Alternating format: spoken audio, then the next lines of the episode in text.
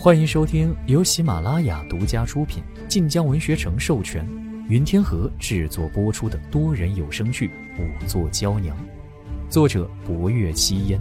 欢迎订阅。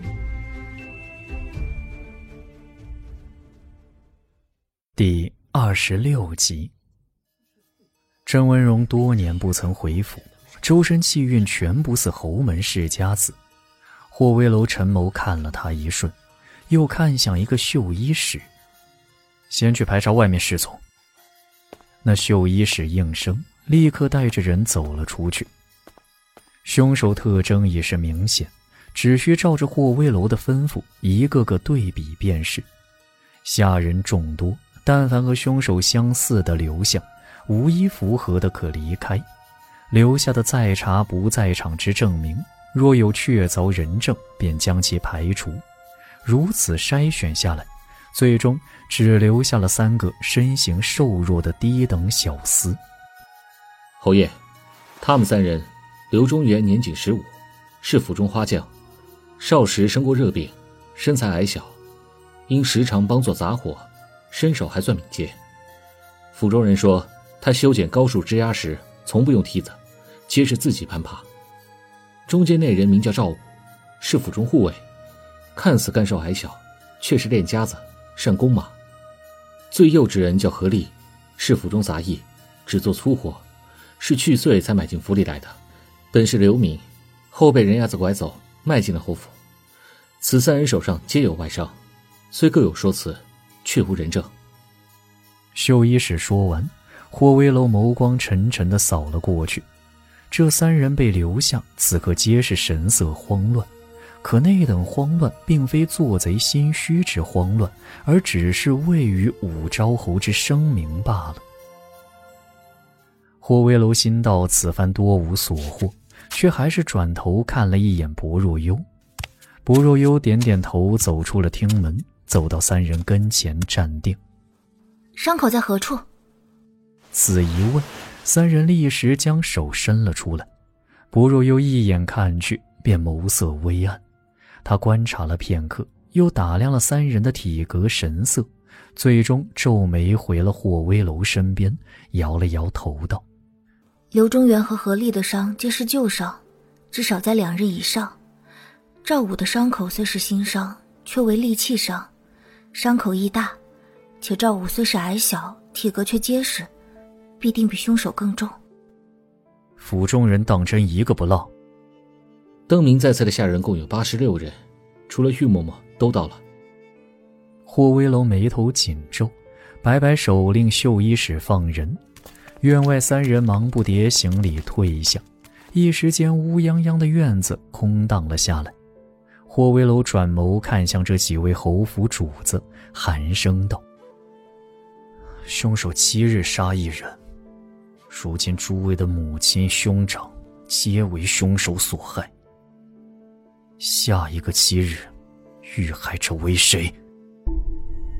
此话听得众人色变，霍威楼却神色淡淡道：“正四留下，其余人退下。”不若幽眉峰微动，到底忍不住道：“侯爷且慢。”他一个小小仵作，竟在武昭侯眼前无令开口。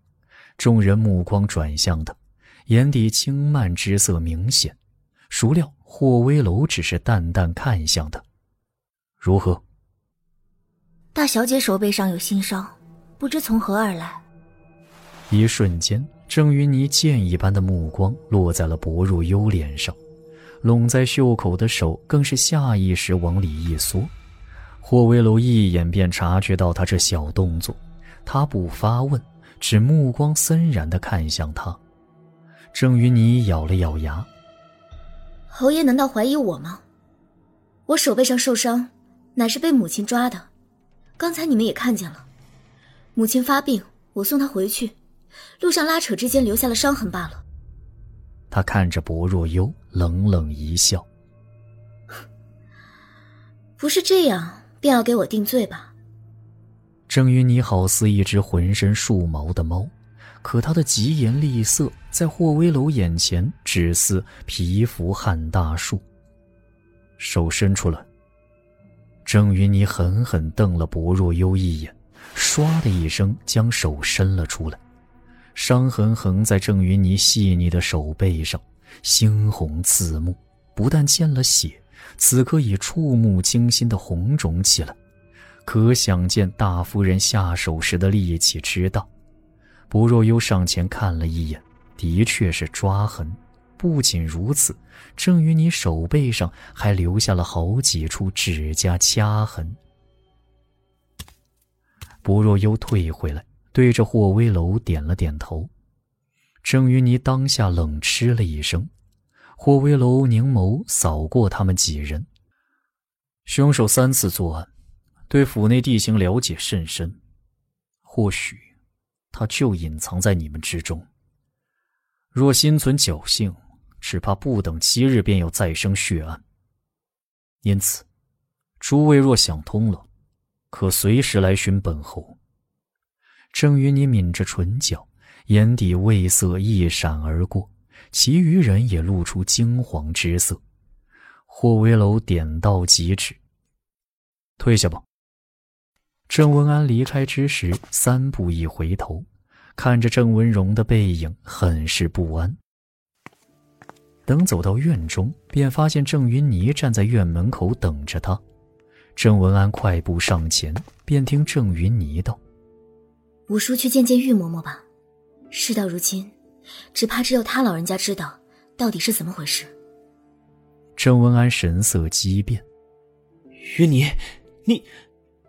郑云霓眯了眯眸子：“三月初七就要到了，二月中旬便该启程入京了。”还有不到一月时间，五叔知道厉害，我们等了这么多年，怎能在此时毁于一旦？郑文安面露难色，郑云霓回头看向灯火通明的正厅，撂下一句冷话：“四叔不该回来。”他说完便走。郑文安站在原地片刻，终究还是转身向北面去。厅内。郑文荣道：“在下与三哥为双生之子，生来便觉不吉。母亲选了大哥留在府中，将在下送去了道观养大。而后每年选个不打眼的时间，让我回府小住半月。而我上一次回府，乃是十年前了。”他目光忽而凄凉起来。双生不及之言，或许是真的。那次母亲令我多住了五日。只是五日而已，府上便出了事端。是何事端？唉，云霓生了一场大病，口不能言，目不识人，好似呆傻，寻医无治。请来道士高僧，也只说他许是被邪祟沾身得了癔症。大嫂本就病了，那次之后病得更重，再也没有好的时候。从那之后，我便再未回过府。五年之前，母亲带着几位兄长和嫂嫂前往道观清修，这才令我与大家相聚了一次。你怎觉郑云霓生病与你有关？霍威楼问完，郑文荣苦笑了一声：“云霓自小天资聪颖，说话易早。她是自小便和二殿下定了亲的，虽无圣旨，可贵妃娘娘每年派人探问，婚事已是定局。”母亲亦不敢对他轻忽了教导。他四岁开蒙，只一年便通读千字文，琴棋书画更是天分极好。母亲还给他请了名师回来。我回府小住之时，他已六岁，只因我教他作画，他便无故生了这样的病，不仅人痴痴傻傻，连话也不会说了。后来足足用了一年才慢慢好转，只是他对琴棋书画一道不再生有兴趣。再没了四岁时的灵气。幸而此后我再未回府，他倒也平顺长大了。郑文荣似乎当真自责，因此适才见我，他神色激动，也算正常。本集播讲完毕，感谢您的收听，订阅收藏不迷路哦。感谢您的收听，去运用商店下载 Patreon 运用城市，在首页搜索海量有声书，或点击下方链接听更多小说等内容。